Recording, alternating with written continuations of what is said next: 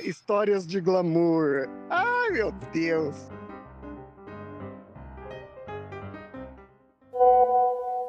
Aí fui na padaria, segunda-feira de manhã, todo sorridente, feliz, leve, tranquilo. Vamos começar uma bela semana.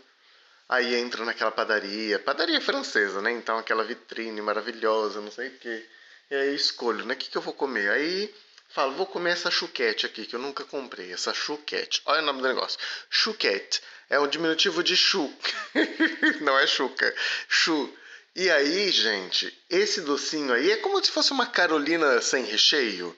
Aí tava escrito lá 27 euros o quilo para levar e não sei quantos o quilo para comer né, na padaria mesmo, que eles têm mesinha e tudo. Aí eu falei, o quilo, gente, como será que eu vou comprar esse negócio aqui? Aí eu olhei para ver o mínimo de passar o cartão, para aceitar pagamento com cartão, era 5 euros. Aí eu falei assim, ah, bom dia. O senhor sabe quantas chuquetes dão mais ou menos por 5 euros?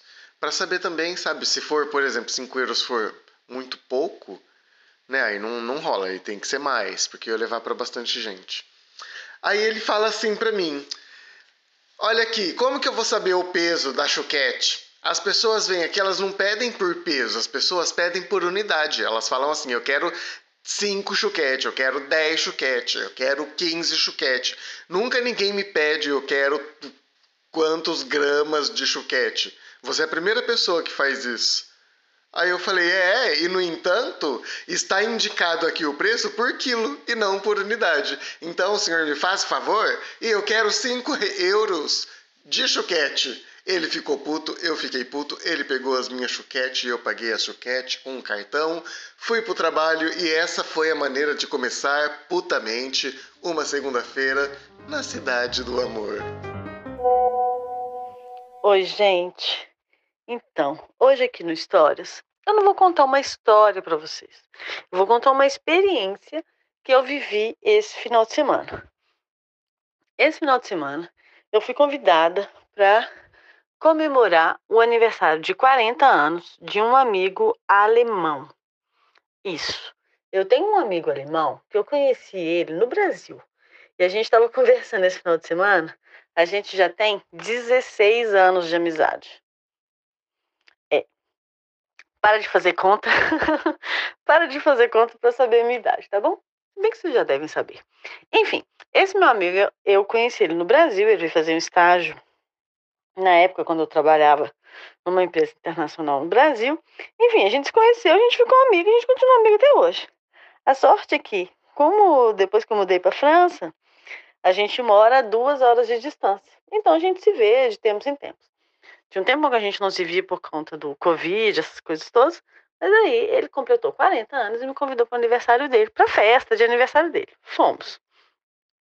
Já a festa era na casa dele e estava marcada para as três da tarde. Chegamos lá às duas da tarde, mais ou menos, porque a gente ia dormir na casa dele. Então a gente chegou com mala e, e, e tudo, né? E as pessoas começaram. Primeiro já fiquei pensando assim, que horas que esse povo vai chegar, né? Porque alemão tem, tem a fama de ser muito pontual. Então deu três horas, ali para umas três e vinte mais ou menos, o primeiro casal chegou.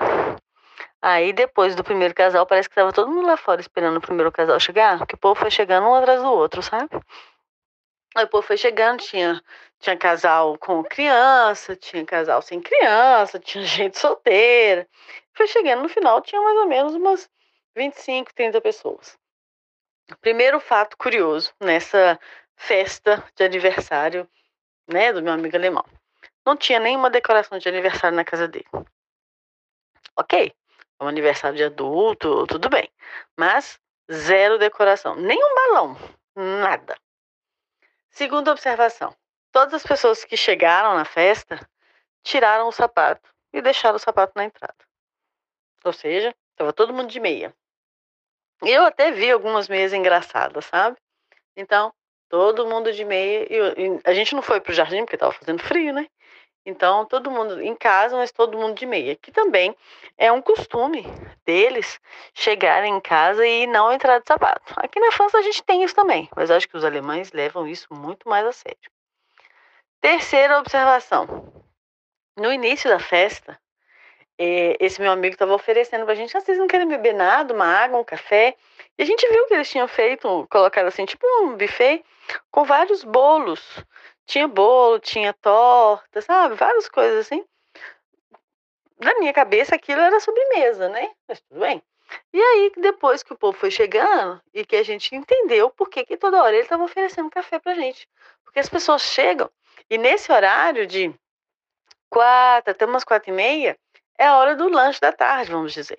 Então eles comem bolo, torta e bebem café, mesmo na festa. E foi assim que aconteceu. Todo mundo comendo um pedacinho de bolo, um pedacinho de torta, cafezinho. Assim, gente, que povo estranho, mas tudo bem, seguimos a festa. Aí depois do, do bolo, o povo ficou conversando, né? Vários grupinhos, assim. E eu fiquei, lógico, só com a minha amiga brasileira que estava lá, porque não fala alemão. E daí, é, daí a pouco eu vi o povo começando a tomar cerveja, né? Ele lotou um freezerzinho de cerveja. Mas uma curiosidade com relação à cerveja é que tinha assim, 80% da cerveja era zero, zero álcool. Por quê? Na, na Alemanha, eles podem sim tomar uma cerveja, uma cerveja e dirigir, mas as pessoas querem continuar bebendo. Então, para continuar bebendo dentro da lei, eles vão beber cerveja zero álcool. Depois, outra observação: ali pelas oito, oito e meia mais ou menos, foi servido tipo um jantar. Mas não era um jantar todo mundo sentado na mesa.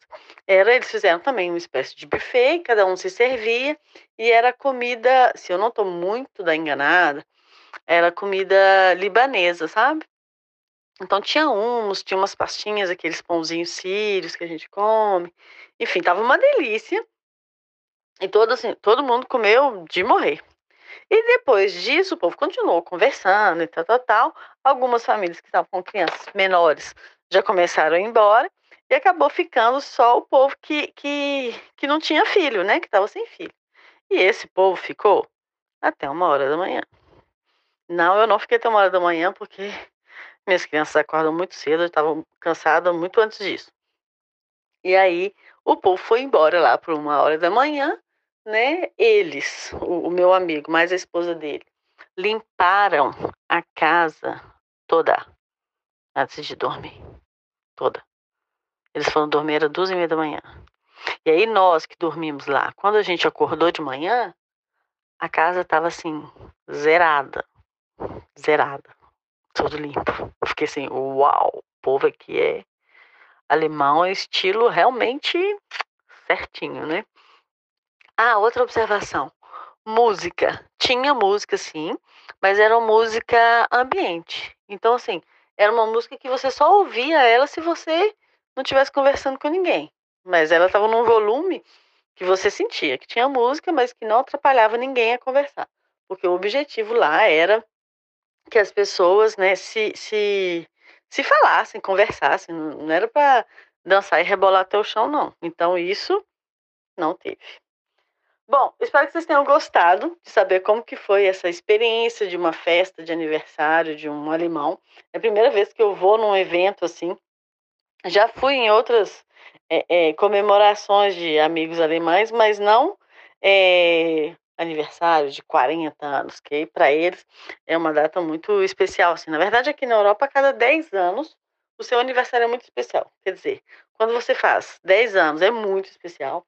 20 anos é muito especial, 30, 40, a cada década, a cada início de década, para eles é muito especial. Então são aniversários que normalmente as pessoas comemoram e normalmente elas ganham bons presentes também, né?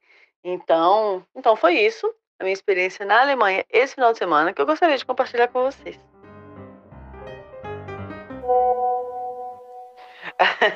Ah, eu já tive algumas assim também. Uma vez eu caí de bunda no bar que tava trabalhando e meu chefe virou: Ai, magoaste o cu! Tás bem, magoaste o cu. É, essas coisas são muito divertidas, porque, querendo ou não, a gente cresce com uma condição dentro da língua e quando aquilo é usado fora de contexto, né, do nosso contexto, parece muito estranho. Eu fui numa loja ontem comprar uma calça e a calça não serviu na minha bunda.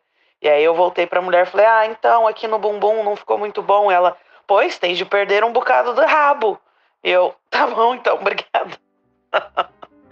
Ai, é foda. Então, lembra que no Histórias de Glamour passado, da, da última vez lá, eu reclamei da iluminação pública, porque a gente tá em crise energética e não sei o que, né? Lembra? Aí, crise energética. Aí, a França está tomando medidas do tipo: todas as pessoas da França inteira devem regular o aquecedor da casa a no máximo 19 graus. Só que o que pega para mim é assim: só o consumidor final que tem que tomar no cu? Ah, vai tomar no cu, né? Então, corta pra essa semana. Eu abro o jornalzinho distribuído gratuitamente pela prefeitura, né? O jornalzinho da cidade. E aí estava escrito explicando que a cidade vai instalar, sim, tá, meu bem? Vai instalar iluminação de Natal, sim. Porém, ela será apagada. E não só ela, como toda a iluminação pública. Tá, meu bem? A partir. Aí é o horário que eu não me lembro agora, mas eu acho que a partir da uma da manhã ou das da meia-noite, alguma coisa assim.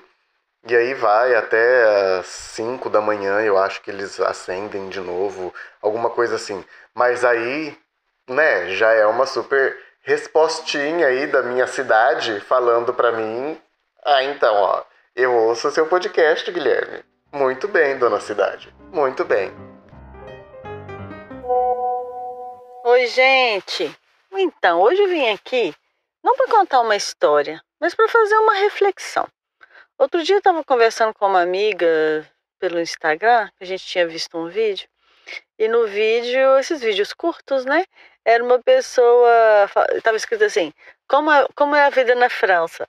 Aí o cara entrava no quarto, quicava na cama, ele tava com a mochila nas costas, meio que quicava na cama e já saía. Tipo, chegou, nem piscou, já tá na hora de voltar pro trabalho de novo. E aí, sobre essa, essa reflexão, eu fiquei pensando, é isso na França, sim, mas é isso no Brasil também, e é isso em qualquer lugar do mundo, né? Porque para a gente ter o que comer, o que beber, onde dormir, a gente precisa trabalhar.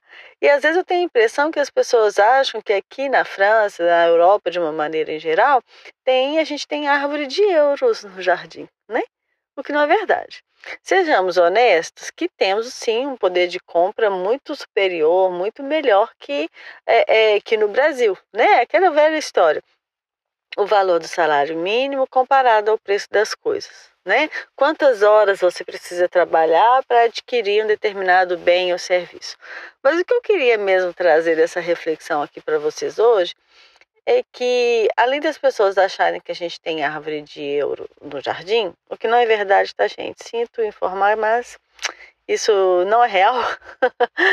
a gente também passa os perrengues no trabalho do mesma, da mesma forma que qualquer pessoa que esteja no Brasil. Eu trabalho na França já tem quase quatro anos. Eu sou contadora, já falei isso aqui no podcast várias vezes. E no meu trabalho, eu tenho que suportar gente chata, eu tenho que suportar chefe que quer que eu entregue um negócio amanhã, um negócio que eu nem fui formada para fazer. Eu tenho que suportar gente de cara fechada, gente que acha que é melhor que os outros, ou ainda gente que acha que eu, enquanto estrangeira, estou ali para roubar o trabalho deles, sabe? Então, é, a encheção de sacos que a gente tem no trabalho do Brasil, aqui na França é igual. E a gente tem que se submeter a isso de certa forma, porque a gente precisa trabalhar. A gente precisa pagar os boletos no final do mês. Aqui também chega os boletos. Na verdade, aqui não chega os boletos, não. Eles são debitados na conta direto, sabe? Aqui tem muito essa cultura do débito automático. Então, a, a, o pensamento de hoje que eu queria deixar para você é: se você acha que você está lascado, fudido no Brasil, a gente também está lascado, fudido aqui, tá bom? Não fica, fica triste, não. Dá a mão aqui, ninguém larga a mão de ninguém, porque só o fato de estar num país na Europa, num país de primeiro mundo, onde as oportunidades são diversas, e a gente sabe disso, não quer dizer que os perrengues que a gente passa no trabalho não sejam os mesmos, não sejam parecidos, tá bom? Acrescenta isso uma picadinha, assim, uma pitadinha, uma pitadinha de, de preconceito que a dificuldade que o imigrante tem, tá bom? Gente, tô na Áustria Aí aqui é tudo limpo. Você pode comer a sua refeição sem prato no chão, na calçada, de tão limpo que tudo é. A prova, não tenho provas, mas tenho uma historinha para contar. Estava eu e meu marido andando na rua e aí em todo canto tem lixeira. E do lado da lixeira tem um cinzeiro para os fumantes jogarem a bituca dentro. E aí tinha dois, sei lá o que, provavelmente austríacos, porque tava falando alemão, tava falando tipo com derrame. Aí tinha uma bituca no chão, uma bituca aleatória no chão, perto do cinzeiro. O que, que a mulher fez? Ela se abaixou, pegou a bituca do chão e jogou no lugar da bituca morta. Tá, meu bem? Tá bom para você? Você que fuma, que joga sua bituca no chão? Ah, que lição linda, né? Não é questão de dinheiro não, gente. É questão de educação. É lógico que o dinheiro dá acesso à educação. Mas, né?